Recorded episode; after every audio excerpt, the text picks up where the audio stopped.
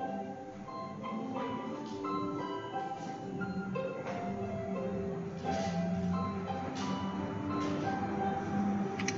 位叔叔阿姨大家晚安欢迎来到超马白蜡青铜人生的铜臭单元。今天晚上我爸爸要分享哪些充满浓浓铜臭味的内容呢？请欣赏。大家晚安。现在还是过年期间，对不对？首先呢，之前我在请小巴拉帮我在录这个所谓的每呃每一次文青跟铜臭的固定开场的时候，小巴拉有问我是说，爸爸是为什么叫铜臭？我就说，因为那个钱的味道啊，不管是钞票啊，还是那个硬币的味道，其实味道都不是很好闻啊。有时候白酒来讲话，当然可能会有点臭臭的吧。然后他想一想，哎，也对，他是说，哦，有些钱的是是臭臭的这样子。我说，那但是，呃，我就突然一时兴起，我就问了小布拉一个问题，说，小妞，如果不小心，那你的零用钱啊，我们讲，比如说你的你有一百块钱的一个钞票，啊，不小心，因为在你尿尿的时候来讲话，它从口袋掉出来，掉到马桶里面沾到了尿，那你会不会把它捡起来？他说，呃，好恶心呢、我就说，没有，爸爸问题不是他恶不恶心，而是你会不会要把它捡起来？还是因为它很臭，所以我不要了？他就诶，我我会捡起来，然后然后可能把它冲一冲，把再把它晾干。他说哦对，我说只要你做过处理之后来讲话，铜臭它也没那么臭了，对不对？他说对，我说但是你不能拿去烘干哦，那个烘干那个一百块会消失哦。然后这个只是我们从今天的开场。那今天要讲的铜臭呢，其实我挣扎了半天，我想说 我要不要讲？哦，如果我还是在金融行业服务来讲的话，哇，那这个议题我不能讲，因为这个得罪人了。不过好险我没有在金融机构里面继续的任职，那我也尽量以客观的态度来去论述我待会要跟各位分享的一些观念。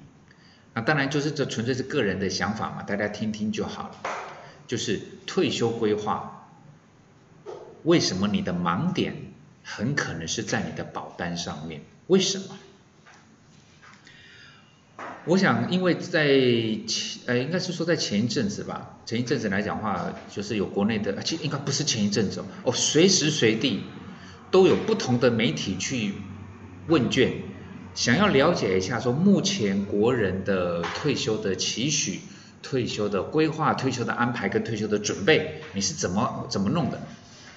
那当然，我看到那份资料来讲，我就看到说，哦，目前来讲，以退休规划来讲，大部分哦，以百分比哦，比例最高的方法，它靠什么？第一个是靠保单，第二个呢是靠定存。当然看到之后来讲，我说啊，怎么刚好跟我的做法都完全相反？在巴拉大的退休规划里面来讲话，我不是没有，但是保单的支出，我们讲保单一定会有保费嘛，保费的支出比例跟大单们你可能相差很多。那当然，我不是不定存啊，就当资金还没有要动用的情况之下讲，你放在定存当然没有关系嘛。但是当邮局一百万以上就不给利息来讲话，那这个就是比较麻烦的部分。啊，这个题外话，我们先讲说保单。我相信对各位来讲的话，您身上有保单，甚至会有一两张、两三张的保单，这个也都很正常嘛。台湾的每人平均保单的张数好像好像是世界闻名的，但是买保单不是不好，不过我现在先各位，我们从不同的角度来去做一个简单的讨论。虽然现在是过年，我们待会在讨论的过程中来讲话，搞不好你有点听起来不太舒服，不过我尽量讲客观一点，我尽量讲客观一点，就是以保险来讲的话，我我始终认为，保险的目的，而且叫做唯一的目的，就是为了保障。也就是说，在退休生活，或者是说我们在迈向退休生活的过程中，我们讲说天有不测风云嘛，人吃五谷杂粮，难免会有点小病小痛之类的东西，对不对？好，所以我需要有一份保障，这个保障是在防止意外的风险，包含我们讨论到所谓的退休来讲的话，无论是慢性病啦，或者是说一些老人啊，总是会有一些，反正就是就是病病痛痛这些东西，我们会很希望我们的退休的过程，包含退休之后的生活，不要因为。这种所谓的天有不测风云啊，人吃五谷杂粮，难免小病小痛的状况，而影响到我退休的规划，或者是说改变了我退休的生活，对不对？所以我们需要做某种程度的保险，这个我当然完全认同。但是各位，你可以思考一下，或是你检视一下你手上的保单。我想医疗、住院、癌症，甚至包括长照。这些东西算是就是我们刚刚所讲到的，避免在退休之后，因为刚刚的那些东西而产生不必要的支出，对不对？所以在年轻的时候保费相对便宜的情况之下，我们在刚刚所讲到的医疗啦、长照啦、住院啦，甚至癌症这些东西，我们做一个适当的规划，这个当然完全合理。不过你要不要想一想，或者说你自己可以问一下你的保险的业务？你每年所缴的保费有多少百分比是针对刚刚所讲的那几样？我们就统称叫做医疗相关，好不好？医疗保健相关，包括肠照、疾病、开刀、住院那些，我们都当做叫做医疗相关的。你每个哦，你每年所缴的保费里面有多少是跟这个部分有关的？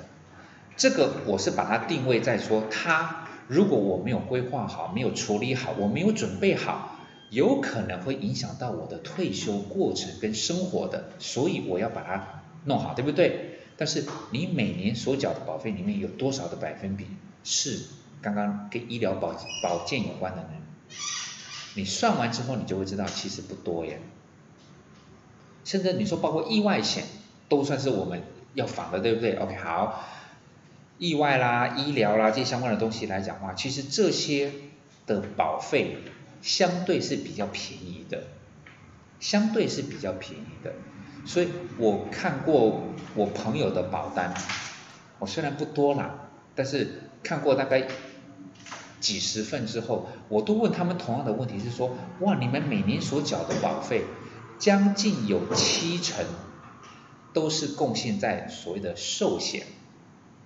简称叫做主约，我就很好奇了，我是说，我说你们为什么会会买这么，譬如说，呃，二十年期，之前还有所谓的就是二十年期期满就把它领回，对不对？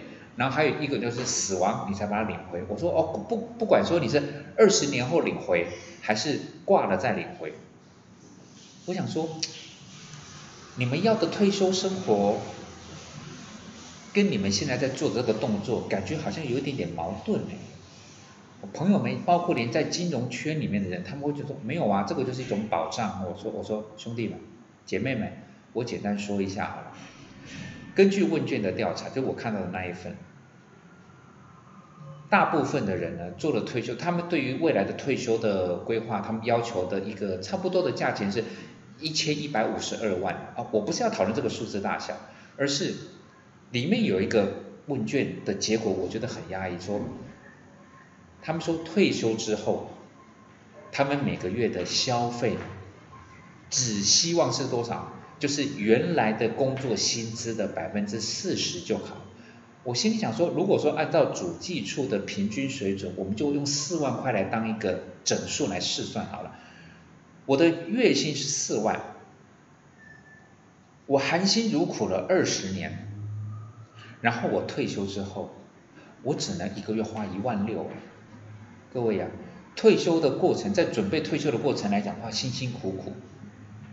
然后呢，退休之后呢，含辛茹苦，从头到尾都是辛跟苦这两个字，你会不会觉得哪里怪怪的？退休，各位我们不要太进会地好不好？退休不工作了，我们简称不为五斗米折腰了，不用再看客户跟老板的脸色了，对不对？也不用跟猪队友在同队了，对不对？你是不是应该要做，不管是追求你自己想追求的实现你之前没有做到的，游山玩水也好，继续从事你的兴趣也好，这些大家需要的应该也是需要点经费吧？游山玩水不是都只到公园里面走走嘛，对不对？不能，如果可以到巴黎，我不要只到巴黎嘛，我大家想法都一样嘛，能香港就不要入港嘛，大家一定会有这种念头，只要身体够好，健康条件没问题，哪里都想去，对不对？是啊，但是这些都是需要有钱来当基础的，就像我之前在上课的时候，有一个有一个，他说他去早上去看文，他去看画展。我说哦，文青，他说文青一族，我就说那那你干嘛来这么铜臭味？他就很坚定的讲，就说文青也需要铜臭来当基础啊。我说啊，对呀，退休也是需要铜臭来当基础，大家都有这种想法，不然怎么会开出一千一百五十二万那个数字？当然一千一百五十二万，这个我们在下次还可以再讨论这个数字为什么有问题，这个是下一次再讨论。我们回过头来讨论，当你希望你的退休生活。不是从辛辛苦苦变成含辛茹苦，对不对？那是不是代表是说你在退休的时候，就算不要说一个月花四十万，但是你之前的薪水四万块，就代表说你要花四万块的，我们就讲说各式各样的食衣住行娱乐要花到四万块。那到了退休之后来讲话，你维持一样的水准算合理吧？我说合理的要求，但是在合理的要求情况之下，当你现在回到我们的保险。当你的主约是你的每年的保费支出里面超过七成的比重，而这个主约它所创造的是什么？是创造的是说，在二十年后，甚至是在你往生之后，会给你一笔钱。各位恕我直言，如果是你死后他给你这笔钱，那请问他对我们的退休生活哪来的帮助？你你不能说我们这种想法叫自私自利，对不对？你说啊，那个钱可以留给家人。各位，我们今天是就退休论退休嘛。今天你保了一个两百万、三百万、五百万的一个主险，然后呢，每年呢要花很高额的保费支出，但是真正的医疗相关给付的东西来讲，大概是占你每年保费支出的大概不到三成，剩下百分之七十是什么？就是代表说，你往生之后，他可以给你两百万、三百万或是五百万。但是，请问这个跟你所期待的你个人的退休生活，两者之间有关联吗？其实没有关联，其实没有关联。所以对我来讲，就等于是说，假设我们每个每年要缴的是十万块的保费，结果里面有七万块是放在。没有办法增值的金融商品上面，其中的三万块是叫做我认为的合理的保障，这个 OK。就像刚刚讲到的医疗住院、癌症、长照，甚至是意外，这个部分我欣然接受，而且我会认真的去执行。但是有将近七成，甚至是超过七成的比重是放在无法增值的金融商品，而无法增值的金融商品还非常有可能是在你退休。退休完了，你人走了，你都还没有办法享用到的那一笔，对我来讲，这个不叫退休规划，这个不叫做退休规划。那当然定存也好不到哪里去了，就是你把主要的资金放在比较高额的寿险，那个对我来讲，那个叫做无法增值的金融商品，而放在定存呢，叫做微幅增值的金融商品。但是，当你所想要的退休的生活，并不是从辛辛苦苦变成含辛茹苦，并不是月薪四万块到我退休之后，我只能花一万六千块。其实你期待的绝对不是这样子，你希望的是什么？儿孙健康，不要当败家子，你的身体健康，可以游山玩水，这个叫做合理的退休规划。各位，我没有设定我们退休要做地保，对不对？有积德保就好了，好不好？在这样的情况之下，当你把你的资金在你过，在你累积，或是你在创造退休生活的前置作业里面，你把你主要的资金放在是无法增值跟微幅增值的金融商品上面，要达到你所要的那种退休生活。所以我看到那份文件，我就说难怪。我说难怪，难怪说在退休之后，大家怎么会大部分的人竟然只希望能够有我原来的薪水百分之四十可以花，我就心心心满意足了。我想说怎么会？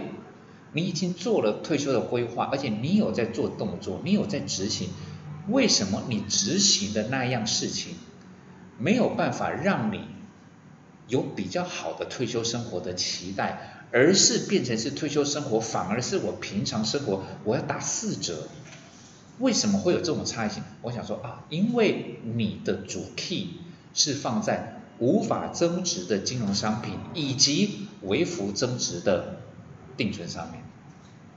所以我会给各位的想法，今天的铜臭可能对有些人来讲，它可太臭了，不见得认同。不过我给各位的一个想法，你可以试着去思考一下，甚至你可以拿你的保单检视一下。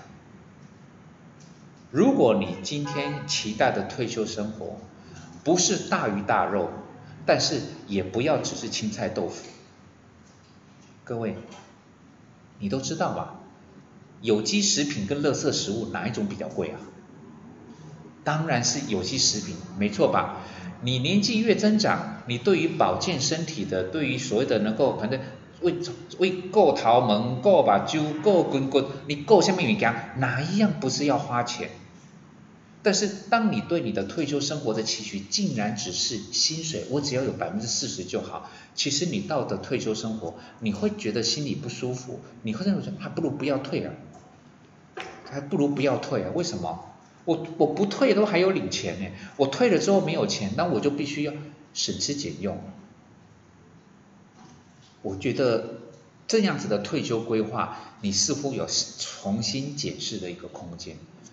不是不能买保单，而是你保险，如果你愿意把保险定位在它就是为了保障，防止天有不测风云的保障。你以那个部分来做考量，你的保费支出，简单来讲，你的主险有没有必要买到这么多？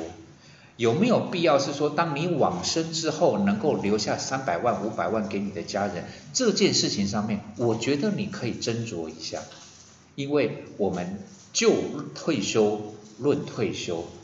如果说今天你所做的东西是全部通通是叫做遗爱家人。难怪退休之后你的要求会这么的清淡。就像我看到那一篇的时候，我还跟我自己开玩笑说：“哦，退休之前的梦想是马云啊，退休之后的梦想变颜回了。颜回是什么？一箪食，一瓢饮，居陋巷。”人不堪其忧，回不改其乐。对不起，我无法当颜回呀，我会很不爽这种生活。我退休之前含辛茹苦，退休之后更加辛苦。我个人实在是不太能够接受这种生活的方式。就像我再举另外一个例子，曾经小巴拉的外婆有一天找我，脸色凝重的看着我，她说：“怎么办？”我我当然要问发生什么事情了哦，等于是小巴拉的外婆呢，帮小巴拉的舅舅，就他儿子嘛，在可能是二十年前帮他买了一张保单，二十年后到期，他领回，他当天领回了。我想说领回了，那你应该开心啊，你怎么好像脸色不单单你呃凝重，还是我客气了，还鬼这一脸大变样。我说发生什？我说怎么会？你领今天领回啊？他就说，他领了多少？他领了六十万回来。啊！瞬间我就啊了一声，我说啊，我懂。因为在二十年前，他含辛茹苦的缴那个保费，其实相对于当年的薪资水准，那也是一笔很大的支出啊。那也是一笔非常非常吃力的一笔支出。但是含辛茹苦缴了二十年，二十年来的领了六十万，他为什么会一脸大病？我相信各位都知道答案了吧，对不对？二十年前的六十万，在某些地方你还可以买一间房子，对不对？二十年后你累积的领回了，领回了六十万，你要在多么的穷乡僻壤才能够买得到房子啊？是不是？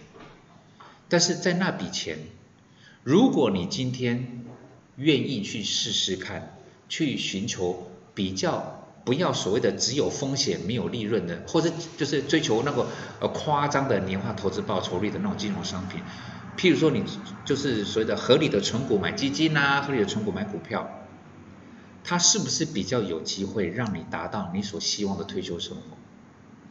因为它比较有增值的可能性吧。当然，我也不是只说乱买股票、乱买基金就可以。当然，我的假设就是说，你合理的执行这件事情，选择了合适的金融商品，它比较有机会产生增呃增值的效果，才能够满足你的退休的需求。所以，小巴拉外婆那个时候拿到那个六十万，她说不知道该怎么办才好。我就说，那既然没有要干什么嘛。你当然呢，你先开开心心，在这二十年来讲话，你的儿子平安无事嘛，就是鬼长赫赫嘛，没有到所谓的呃死亡领回嘛，对不对？你就起码领回，那再来就想办法这个六十万滚多一点点嘛，就只能这样子啊，对不对？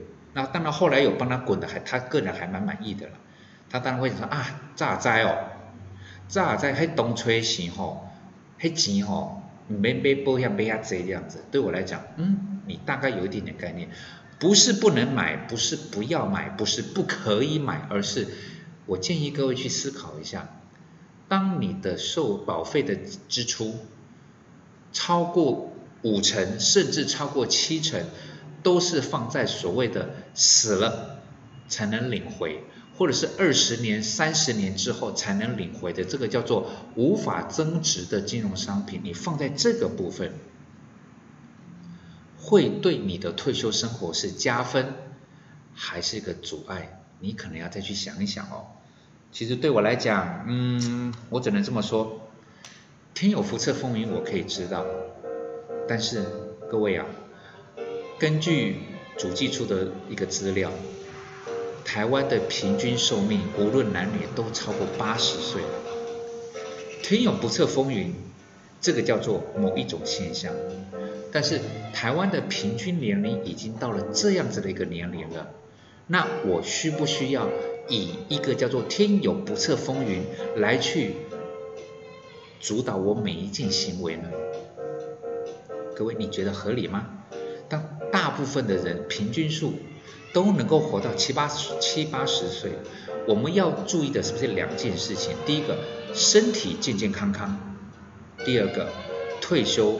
快快乐乐，而不是身体不好好顾，退休之后呢还得省吃俭用，因为你之前的规划并不是在创造增值的资产，而是放在一个无法增值的资产，甚至是在你往在还呃在在世当下你都无法享受到的那一笔资产。